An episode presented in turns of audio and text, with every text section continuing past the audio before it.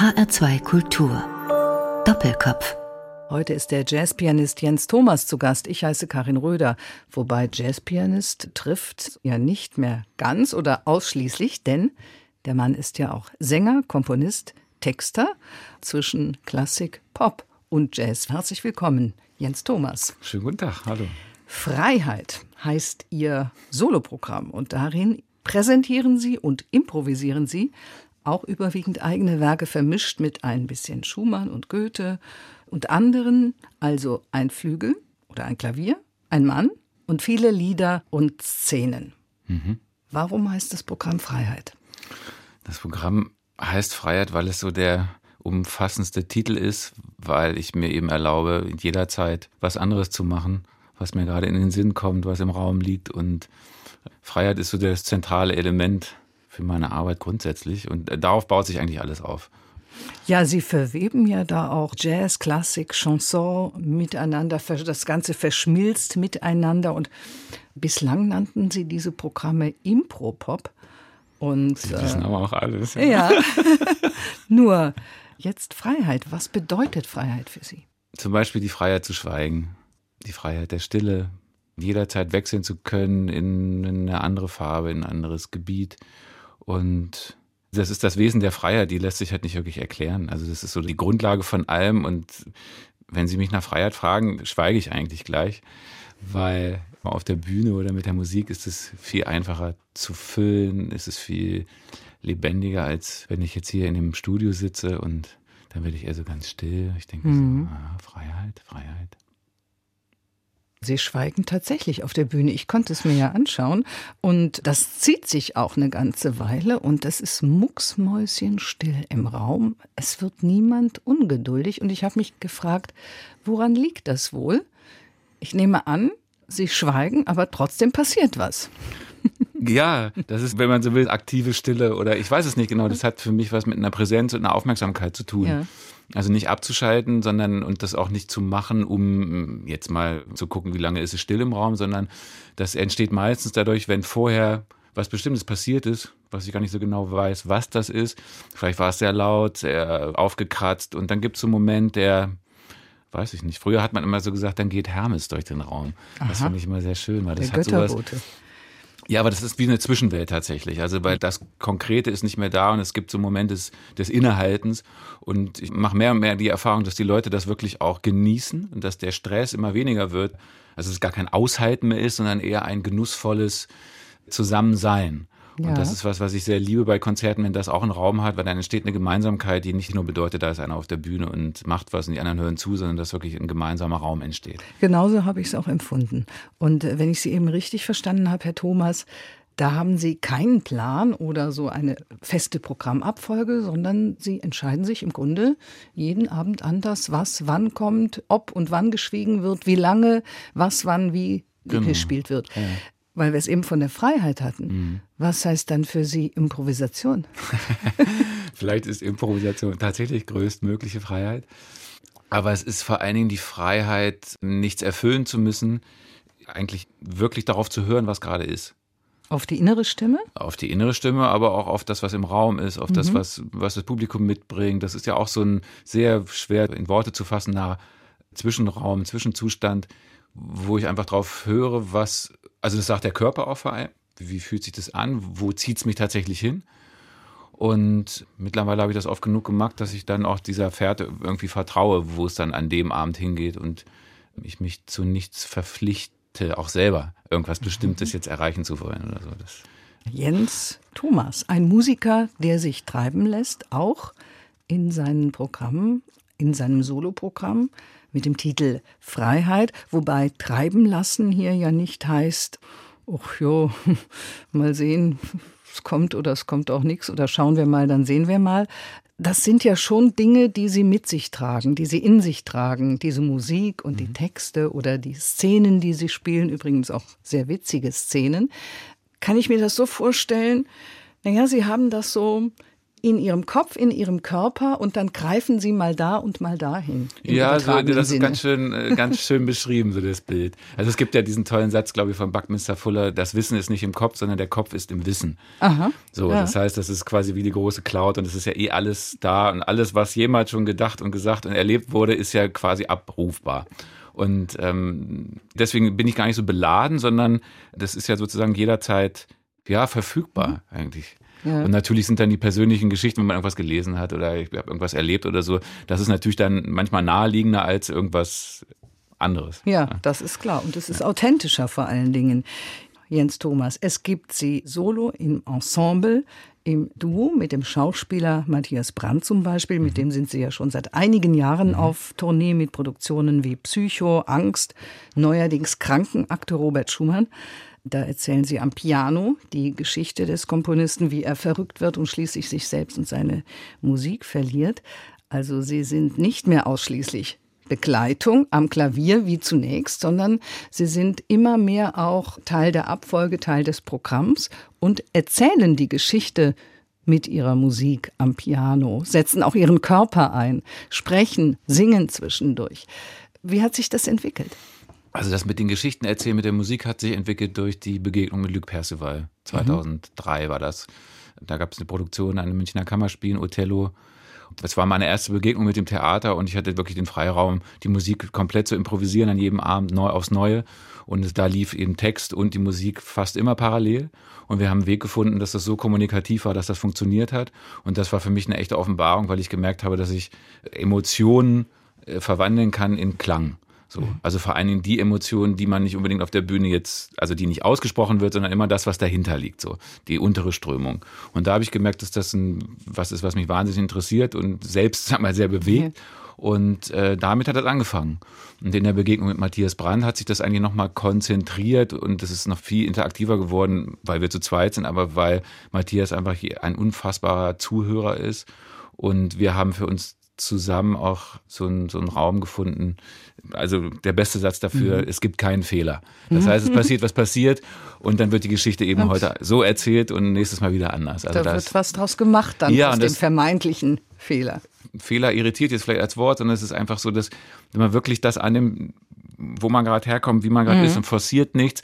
Man lässt es wirklich geschehen, wie es an diesem ja, Abend erzählt ja. werden soll. Und das macht dann wirklich einen sehr großen Unterschied oft zu äh, den, dem nächsten ja. Abend. So. Das hat was vom Clown der nimmt ja auch das auf, was ihm gerade angeboten wird, egal was passiert, ob da ein Stuhl umfällt oder äh, eine Musik ausfällt oder einer im Publikum ruft. Er greift das auf und nimmt das an.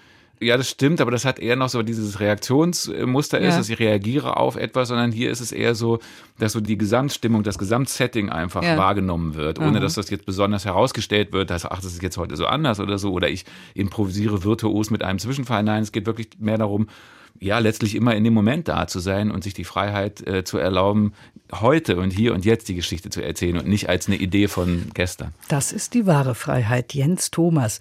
Matthias Brandt sagt von Ihnen, Sie seien seine wichtigste künstlerische Begegnung gewesen. Wie ist es überhaupt zu der Zusammenarbeit gekommen?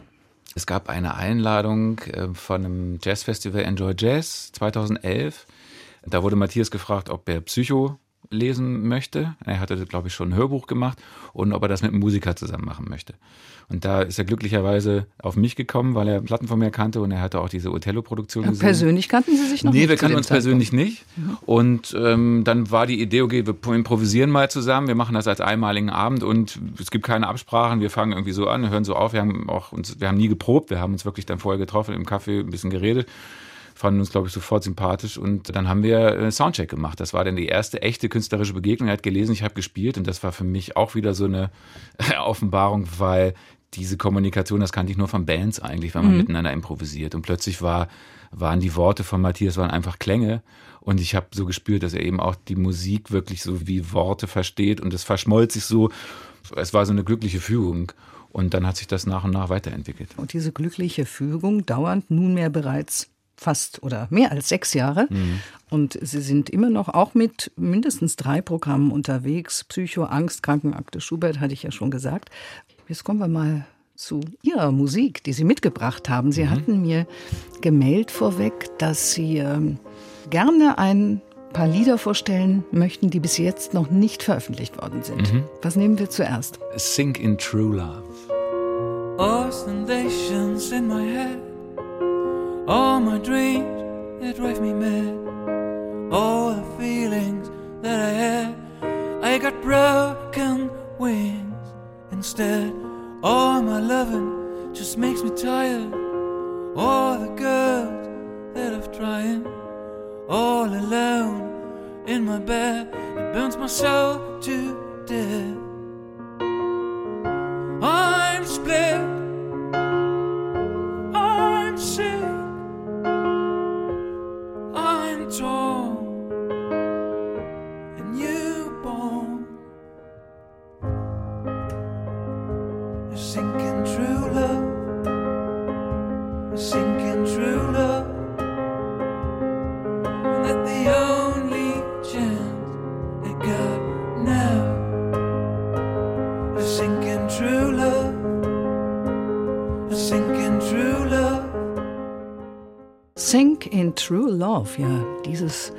Romantische Lied stammt von Jens Thomas und er hat es natürlich auch gesungen in feinstem Englisch. Kompliment. Jazzpianist, Komponist, Sänger und Texter sind Sie, Herr Thomas, und heute zu Gast bei Doppelkopf in HR2 Kultur. Sie wollten uns mit dieser Musik überraschen.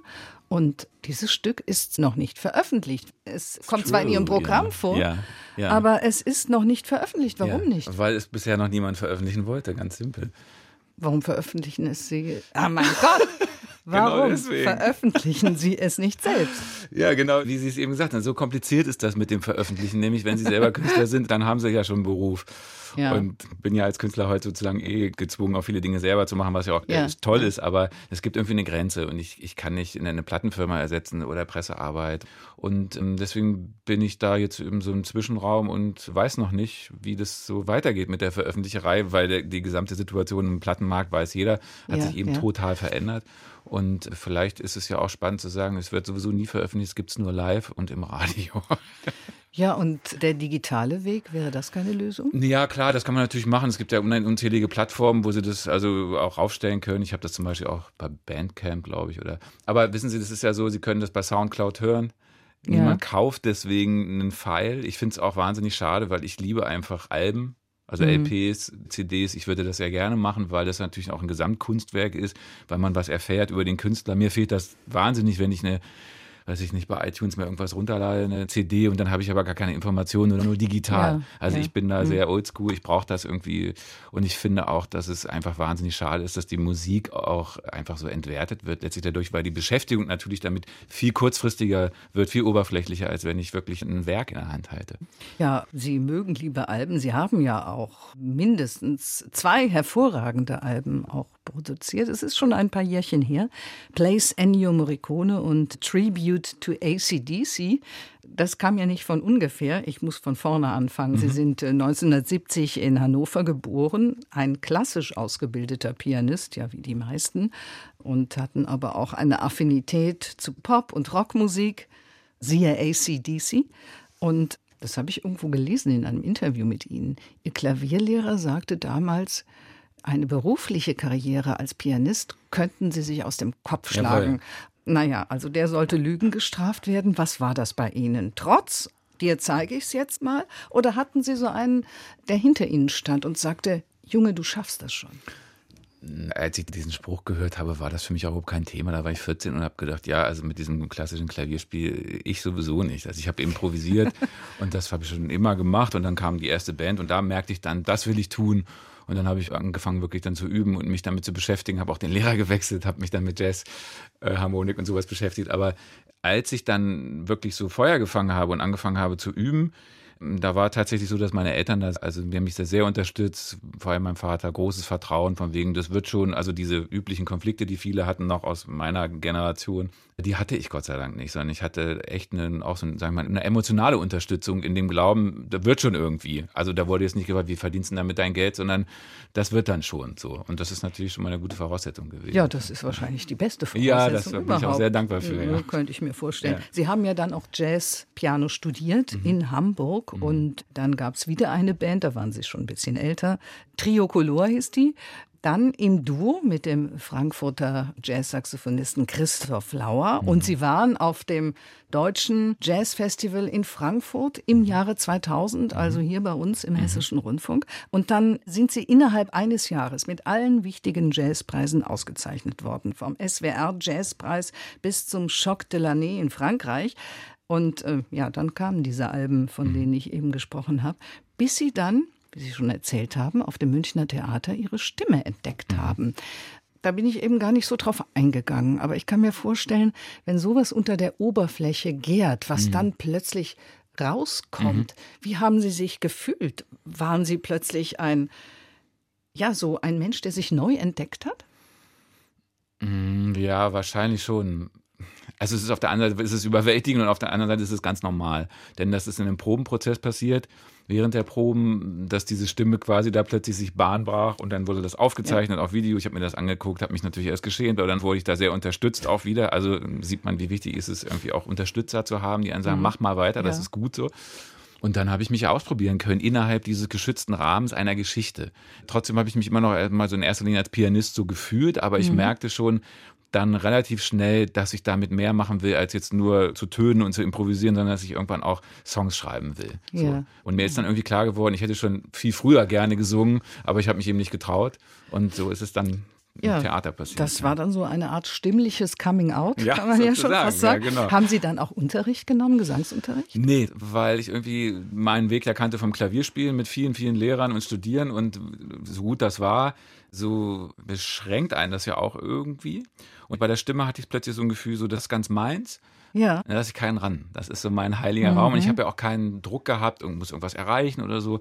Ich war kurz davor, Obertongesangsunterricht zu nehmen, weil mich das sehr faszinierte. Und dann hatte ich den Mann schon am Telefon, eine echte Koryphäe. Und dann habe ich in dem Moment gedacht, nee, ich mach's nicht. Weil ich irgendwie spürte, ich werde dann ehrgeizig. Und dann will mhm. ich das auch richtig machen. Und ich hatte irgendwie so ein Gefühl, nee, richtig machen geht da nicht. Dann dauert es halt länger, aber das braucht Zeit, dass es sich entwickeln kann der Oberton, der kam ja dann, der Obertongesang. Also äh, es kam ganz aus Ihnen allein heraus und Sie präsentieren es ja auch auf der Bühne. Mhm. Sie klurren, Sie klucksen, Sie flüstern, Sie schreien. Also alles, was das stimmliche Repertoire auch nur bieten kann. Das ist wirklich bewundernswert. Sie waren später ja auch noch im Theater in Bochum mhm. als Artist in Residence. Mhm. Ja, und dann kam die Jazzpolizei und sagte, was ist denn das?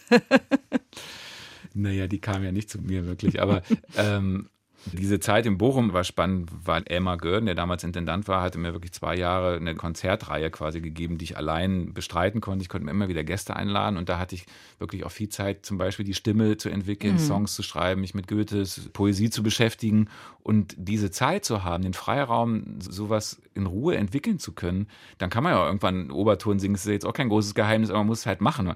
Selbst wenn man jetzt irgendwo zum Unterricht geht, üben muss er ja nun mal selber. Ja. Das nimmt er ja keiner ab.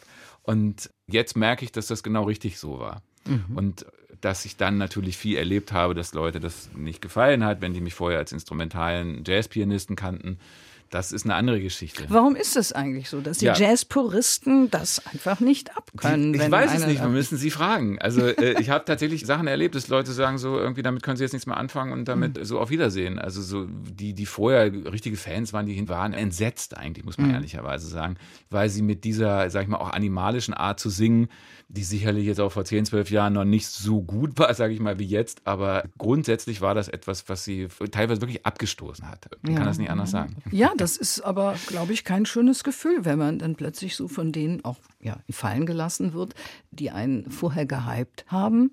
Was hatte das für Konsequenzen für Sie? Na ich hätte irgendwann keine Plattenfirma mehr, dann hatte ich keine Agentur mehr. Und dann, also ich war so naiv zu glauben, dass das sich aber alles irgendwie fortsetzen würde. Also gerade bei Veranstaltern oder auch in den Medien muss man auch ganz klar sagen. Und es war eigentlich von einem Tag auf den anderen war Feierabend. Ich habe dann eine Goethe-Platte gemacht, die auch also richtig veröffentlicht wurde bei Jazzwerkstatt, also einem Unterlabel, sehr schön aufgemacht. Da gab es ein paar Kritiken, auch sehr, sehr gute, aber es gab auch ganz viele, die schreibe ich gar nicht drüber, weil es ja kein Jazz mehr. Man muss es ja nicht mögen, aber dass das Interesse halt sofort weg war, das hat mich natürlich total getroffen, weil damit hatte ich auch nicht gerechnet. Ja. Und das war wie immer, wenn es ans Eingemachte geht und ans Scheitern geht, natürlich auch eine sehr, sehr lehrreiche Zeit. Weil ja. das, da kommen wir wieder auf die Freiheit zurück, bringt ja eigentlich erst eine wirkliche Freiheit, wenn die im Inneren auch Bestand hat, wenn man angegriffen wird mhm. oder dann abgelehnt oder ignoriert wird. Ne? Ja, und wenn die Unabhängigkeit dann da ist, auch wenn sie bei Ihnen zunächst nicht ganz freiwillig kam. Ja. Unabhängigkeit von also, diesem ganzen Apparat. Ja, klar. Also es ist halt immer gut, wenn man dann irgendwie was anderes hat. Ich hatte dann Gott sei Dank irgendwie im Theater so eine andere Art zu Hause. Ich konnte weiterhin mhm. ja was machen. Ich konnte auch weiterhin irgendwie natürlich auch mein Geld verdienen. Wenn das jetzt gar nicht da gewesen wäre, so dann wäre es natürlich bitter geworden, sag ich mal. Es ist nicht bitter geworden, sondern es ist Freiheit daraus geworden und so heißt auch das Programm, so nennen Sie es ja selbst. Nee, das nenne ich nicht mehr. Das okay. heißt nur noch Freiheit. Also heißt jetzt nur noch Freiheit. Ich versuche ja auch mal Formate zu finden, die irgendwer versteht, dann kommen Sie wieder im Mülleimer. Immerhin nehmen Sie sich die Freiheit, Herr Thomas, dort ja alles miteinander zu verweben und verschmelzen zu lassen, jegliche Musikstile, vor allem aber Jazz, Klassik, Pop. Und Sie nutzen ein weiteres Instrument, nämlich Ihre Stimme. Mhm. Hören wir jetzt noch was? Na klar, wir hören noch was. Voices, weil wir gerade über die Stimme geredet haben, da passt das ganz gut.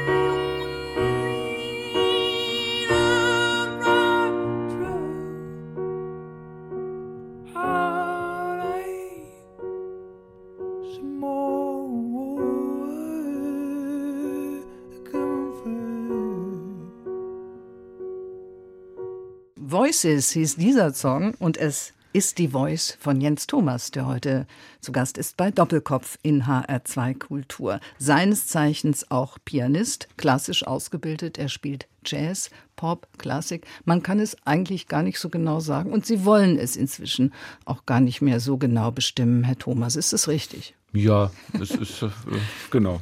Ja. Es ist einfach gute Musik. Und in Ihrem Soloprogramm äh, Freiheit präsentieren Sie auch diesen Obertongesang, den wir eben gehört haben. Und nachdem dieses Talent so lange unter der Oberfläche sich ja auch Bahn verschafft hat irgendwann und dann raus wollte. Und äh, Sie kommen ja auch damit heraus und gehen damit auf die Bühne. Allerdings, angeblich spielen Sie morgens als erstes, wenn Sie sich ans Klavier setzen, Bach. Warum? Ist der so erfrischend für Sie? Ja, Bach ist so Kontakt zum Instrument aufnehmen. Ich spiele immer die gleichen zwei, drei Inventionen, die ich schon mal als Kind gespielt ja, habe. Ja. Und so langsam komme ich so ein bisschen dahinter, wie es so gehen könnte. Und ähm, es ist eigentlich wie so eine musikalische Meditation und so ein, dann bin ich irgendwie so da und dann kann der Tag beginnen.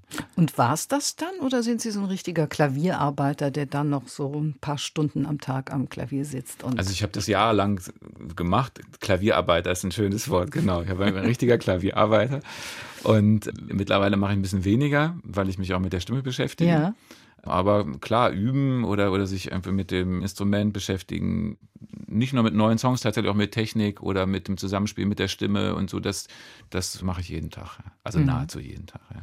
Dennoch, ich glaube, so ein Instrument, das ja auch beruflich eingesetzt wird, das ist schon Knochenarbeit. Wie ist das so? Am Klavier zu sitzen oder wenn Sie nicht am Klavier sitzen, dann sitzen Sie wahrscheinlich an irgendeinem Tisch und texten was oder auf jeden Fall. Es ist verbunden mit Sitzen, schränkt den Körper ein. Mhm. Wie halten Sie sich dabei körperlich fit? Yoga ist auf jeden Fall ein Muss für mich, auch wegen Rücken. Mhm. Muss ich immer machen. Und ich habe irgendwie die Atmung nochmal neu so ein bisschen entdeckt. Da gibt es wahnsinnig viele verschiedene Möglichkeiten, wie man mit dem Atem umgeht. Und natürlich ist Singen sitzend eher ungünstig. Und mhm. dann noch Klavier spielen wahnsinnig ungünstig. Ich stehe aber eben oft, also wenn ich singen übe zum Beispiel, stehe ich oft auf. Und äh, deswegen stehe ich, glaube ich, auch innerhalb meiner Konzerte sehr gerne eben mal auf und Ja. spiele kleine Szenen, wie Sie das genannt haben, weil das natürlich befreit einen auch mal von diesem, von dem beengten Platz. Und dann macht Spaß, wieder dahin zurückzukehren. Ja, das machen sie. Sie stehen auf oder gehen mal ein paar Schrittchen, dann spielen sie wieder was, erzählen mal wieder was, gehen dann wieder zurück oder entscheiden sich ganz kurzfristig um und gehen dann doch wieder ein Stückchen, um dann wieder für zehn Minuten zu spielen. Ja, also man spürt richtig, als Zuschauer, mir ging es jedenfalls so, da folgt einer so einem, einem inneren Ablauf, einem inneren Bedürfnis oder dem, was er so aufschnappt aus dem Publikum. Und das ist ja wahrscheinlich auch jeden Abend anders. Ja, das ist ja jetzt auch nicht immer so, dass ich immer mit den Leuten rede. Das war im Unterhaushalt, das ist ja sehr kommunikativ, sehr ein sehr, sehr intimer Rahmen und die Leute waren sehr aufgeschlossen. Da gibt's ja auch andere Situationen, Ja. wo das eher ruhiger oder konzertanter ist oder wenn es in, in bestimmten Räumen wie in einer Kirche oder also jetzt, wo großer Hall ist oder so, da sind dann andere Dinge möglich und andere sind nicht möglich. So, das hat ja immer ganz viel mit dem Raum auch zu tun. Ja. Und darum geht's ja bei der Freiheit, dass man das halt macht, was da in dem Raum auch möglich ist. Dass man den Raum nutzt, der Ja, einem zur genau, Verfügung steht, genau. auch wenn es ein kleiner Raum ist. Wie reagiert denn Ihr Körper darauf? Spüren Sie da so bestimmte Dinge, die sich an sich wahrnehmen, bei dem, was sich in den vergangenen Jahren alles so verändert hat in Ihrem, Hm. in Ihrem künstlerischen Leben?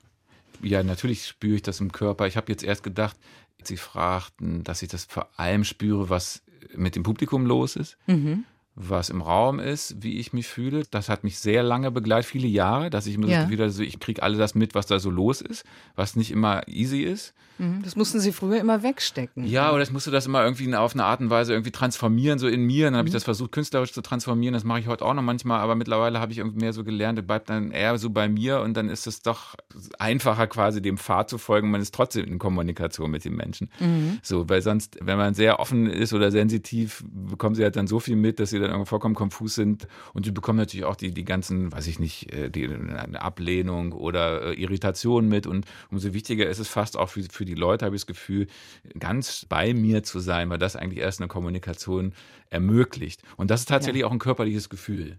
Also ein körperliches Gefühl, bei sich zu sein, mit dem Atem zu sein, mit, ja, mit sich gut zu sein, sage ich mal. Also sich wirklich auch in dem Moment sagen, sich gern zu haben, sage ich mal. Ja. Mit sich so. und der Welt im Reinen. Ja, nicht immer im, nicht, nee, nicht Nee? immer im Reinen, sondern äh, in Kontakt zu sein. Ah ja. Also es ist ja nicht immer alles toll, darum geht's ja auch gar nicht und so. Es muss auch nicht jeder Auftritt toll sein, aber es geht darum, in Kontakt zu sein und wirklich, sag ich mal, in dieser wahrhaftigen Wahrnehmung zu bleiben, ohne sich davon irgendwie korrumpieren oder manipulieren zu lassen. Das ist irgendwie so das Paradox. Klingt gut. Jens Thomas, machen wir noch mal Musik? Ja, dann Was haben Sie für uns? Nummer drei, deine Wahrheit. Geschlagene Kinder, getretene Väter, erst die Opfer, später die Täter, verdroschene Jungs, missbrauchte Mädchen und alles geht weiter wartet auf später.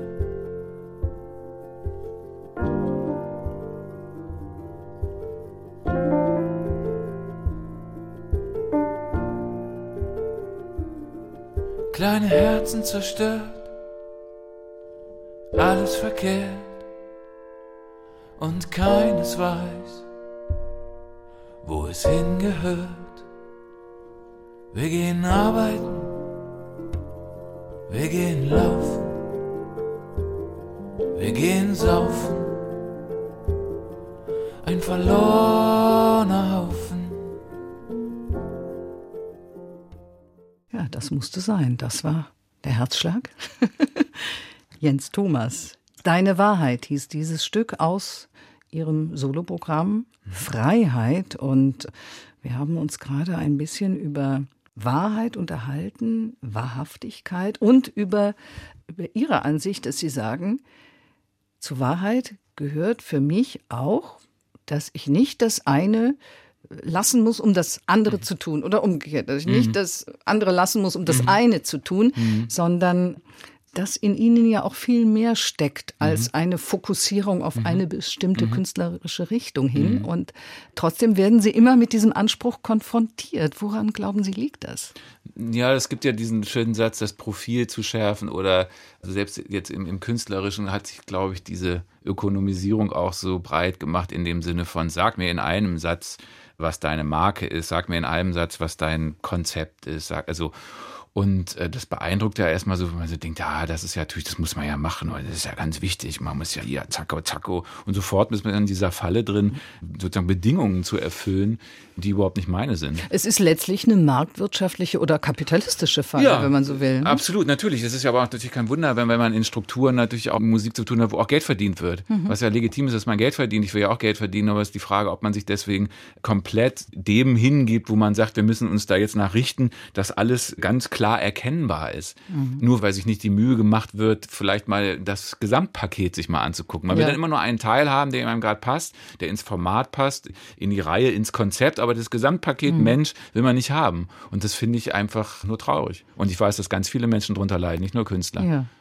das Gesamtpaket Mensch, der sich nicht in Kästchen oder Schubladen stecken lassen will. Mhm. Nicht nur Künstler nicht, mhm. sondern überhaupt kein Mensch genau. will das. Ja. Sie hatten eben erzählt, während die Musik lief kurz, Sie haben sich viel mit so Familienangelegenheiten beschäftigt, was in Familien oder auch in Ihrer eigenen Familie vor Jahrzehnten oder noch länger passiert ist und haben daraus Schlussfolgerungen gezogen. Zu welchem Ergebnis sind Sie gekommen? Also der Song, den wir gerade gehört haben, Deine Wahrheit, handelt ja ein bisschen davon, dass, dass ich irgendwann so gemerkt habe, wie sehr mich Generationen, die vor mir da waren, aus meiner Familie auch geprägt haben. Auch Erlebnisse, traumatische Erlebnisse, die nicht verarbeitet wurden, nicht betrauert werden konnten, die vielleicht nicht mal gesehen wurden, nicht mal gewürdigt werden konnten, wie die sich sozusagen in mir breit machten und nach Ausdruck verlangten. Um was ging es da? Da ging es also, es hat natürlich viel mit den äh, Weltkriegserlebnissen zu tun, mit, mit ausgebombt sein. In Hamburg war meine Familie, da sind viele Leute in einer Bombennacht gestorben. Und all das, was in diesen Zeiten so passiert ist, traumatische Geschichten, aber auch natürlich, sage ich mal, was alles nicht gelebt werden konnte. Also ich weiß zum Beispiel von meiner Großmutter, dass die äh, auch Sängerin sein wollte. Aber mhm. die hatte natürlich nie in der, in der Konstellation die Gelegenheit, das zu tun. So. Und mir ist irgendwie auch so klar geworden, was all die Generationen vor mir mir jetzt eigentlich auch ermöglichen. Also das ist auch, dass die da alle waren, dass die da alle sind und dass ich da sehr, sehr dankbar bin, dass ich jetzt Dinge tun darf, die die gar nicht tun konnten. Und das hat mich auch mit vielem versöhnt oder mich sehr berührt, weil ich so diese ganze Kette plötzlich so fühlen konnte für mich. Mhm. Vielleicht ist es ja auch deren Kraft, die sie weitergegeben ja, haben, über ja, genau, äh, ja. welchen Aggregatzustand auch immer, ja, ja, die dann bei ihnen angekommen genau. ist. Genau. Mhm. Wenn Sie wollen, das ist halt auch eine Art von Liebe oder wo sich das dann verwandelt. Wenn ein System auch sozusagen reif ist, dann darf sich das da bei dem nächsten ausdrücken. Erst trägt man es halt und dann ja, darf ja. man auch was machen. Und da bin ich, bin wirklich sehr, sehr dankbar dafür, dass ich das so spüren kann, dass die da sind, sage ich mal. Ja, vielleicht muss das Talent auch den richtigen Menschen finden und die richtige Zeit. Ja, also den richtigen schön, Zeitpunkt. Ja, mhm. und ja, stimmt. Das ist nicht immer unbedingt da, wenn der Erste oder die Erste es gerne möchte. Ja, das kann, ja, das kann gut sein. Jens Thomas. Sie haben noch zwei Musikstücke für uns, soweit ja, ich weiß. Maßlos, wie ich bin. ja, ähm, ich ja. gerne darüber. Ja. Das sind so schöne Lieder. Was haben wir denn jetzt? Du kannst jetzt gehen. Ist das schon der Schluss? Nee, das ist nicht der Schluss. Aber das Kurze ist der Schluss und du kannst jetzt gehen ist der Vorschluss. Du kannst jetzt gehen, aber wir bleiben noch ein bisschen.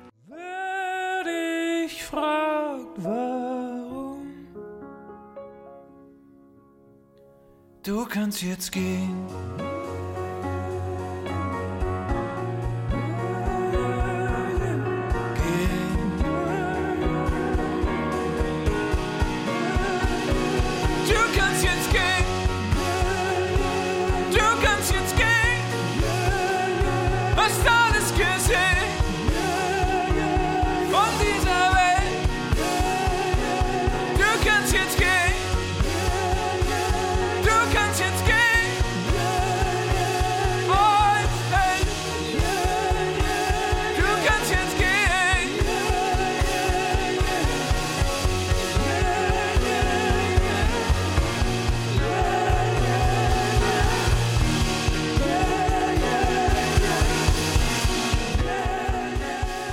Thomas, du kannst jetzt gehen. Da habe ich aber ein paar Stimmen mehr noch gehört. Wo kommen die jetzt plötzlich her? Ja, das ist mein eigener Chor. Der, der ist bei mir zu Hause und die mhm. dürfen immer alle nacheinander ins Mikrofon. Das ist genau. schön. Overdubs.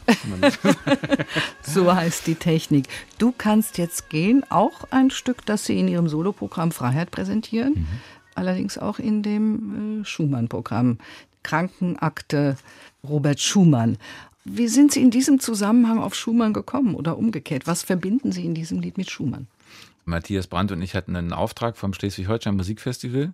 Das erste Mal, dass wir quasi nach Auftrag gearbeitet haben. Also die Frage war, können wir was äh, über Robert Schumann machen und seinen letzten Jahren Ende nicht. Und weil wir ja mit Psycho uns schon mit den Dämonen quasi der Seele beschäftigt haben, meinten die, wir seien da die Richtigen für. Und dann haben wir die Krankenakten studiert und Matthias hat dann so eine, eine Mischung geschrieben aus den Krankenakten Originalfunden und dem Roman Schumanns Schatten von Peter Hertling. Und ja. ähm, ich habe dann irgendwie gemerkt, dass die Herangehensweise für mich die ist, dass ich versuche, mich einfach in diesen Menschen irgendwie hineinzuversetzen. Weniger in den Komponisten, weil der ja eh seine Musik verliert in den letzten zwei Jahren. Also nicht mhm. in den historischen mhm. Komponisten, sondern wie fühlt er sich an? Wie war das wohl so? Und äh, da habe ich dann Songs geschrieben, wie er sich vielleicht gefühlt hat. Im Grunde hat sich Schumann ja auch schon in seinen Liedern mitgeteilt. Ja. Ich weiß nicht, was soll das bedeuten? Ja. Beispielsweise, dass ich so traurig bin. Man nannte das damals noch nicht so, aber vielleicht hatte er Depressionen tatsächlich. Ja, manisch-depressiv, also ja. verschiedene Phasen dann. Und mhm.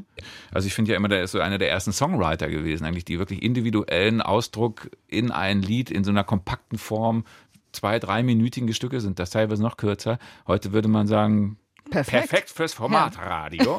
Ja. Äh, Songs hat der Mann geschrieben. Fantastische Lieder ja. hat er geschrieben. Ja. Und Jens Thomas greift sie wieder auf, verwandelt sie zu eigenen Songs und zum Teil ein Programm daraus, das Soloprogramm Freiheit und das Programm zusammen mit Matthias Brandt, mhm. Krankenakte Robert Schumann. Inzwischen gehen sie allerdings, Herr Thomas, auch ohne Klavier auf die Bühne. Es gibt Leute, die sie auch stimmlich nur hören wollen. Die buchen sie fürs Singen oder fürs Vortragen. In welchem Zusammenhang passiert das? Ich arbeite mit der Denkwerkstatt für Manager in Mannheim zusammen. Das ist eine Beraterfirma, die wirklich in Unternehmen arbeitet, mit einem sehr, wie sagen, humanistischen Weltbild und versucht da Kultur zu verändern, weg von dieser, wie heißt das so schön, Top-Down-Führung zu einer Arbeiten auf Augenhöhe. Und da darf ich dann ab und zu quasi den Wahnsinnigen geben. Also ich bringe einfach die aus der Sicht von Kunst und Kreativität, wie entstehen Innovationen, wie entsteht Neues, was braucht es, um verkrustete Zustände aufzubrechen, wie kriegen die Leute Vertrauen in ihr eigenes mhm. Tun. Und da hilft die Arbeit mit der eigenen Stimme wahnsinnig. Jeder hat eine Stimme, jeder muss sie benutzen, gerade im Arbeitsalltag. Und äh, ich arbeite mit den Leuten mit der Stimme, die machen Vorträge und ich kann ganz gut hören und fühlen, wo was hakt, wo man sich selbst nicht so richtig glaubt. Und dann kann man gemeinsam auch in der Gruppe viel mit den Tönen machen. Hm, machen Sie dann auch Stimmübungen mit den Leuten oder? Ich singe mit denen da, dass mhm. die Wände wackeln, aber eben ohne irgendwelche Vorgaben oder auch alle möglichen Geräusche. Also jegliche Art von stimmlicher Ausdruck, der überhaupt möglich ja. ist, darf da sein.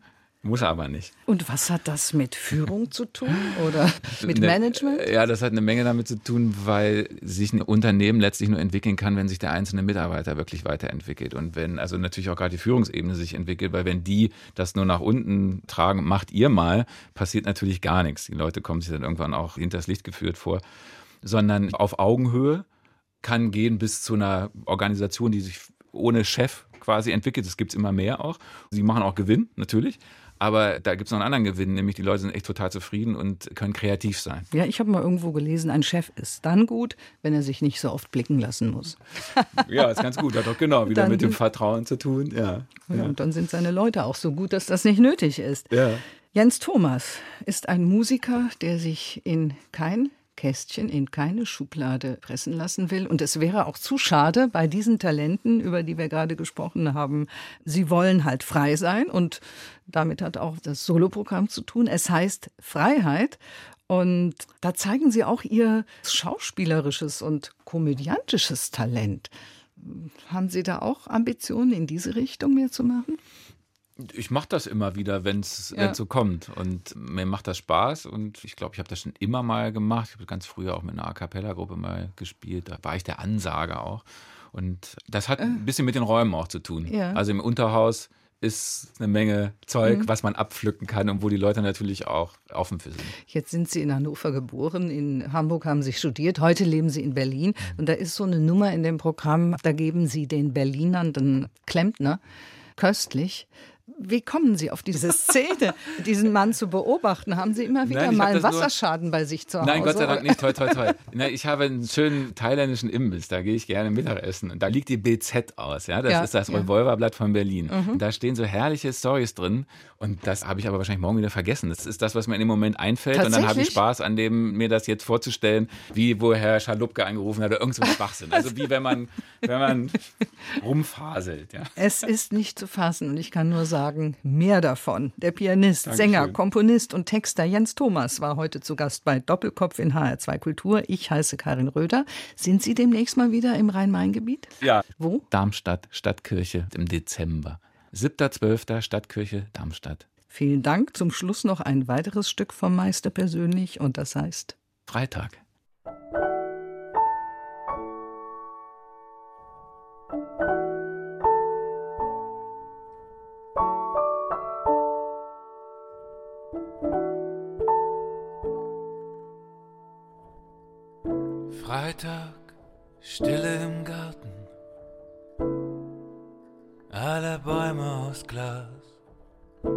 Ein Tag, nur um zu warten auf das, was kommen mag. Auf das es kommen mag. Alles sieht so anders aus, als ob die Welt sich dreht. Dunkle Nächte, tiefe Tage, nimm das zu Protokoll. Das war HR2 Kultur Doppelkopf. Aus urheberrechtlichen Gründen müssen wir Musiktitel in unserem Podcast-Angebot ausblenden. Weitere Sendungen, die Sie jederzeit hören können, finden Sie auf hr2.de.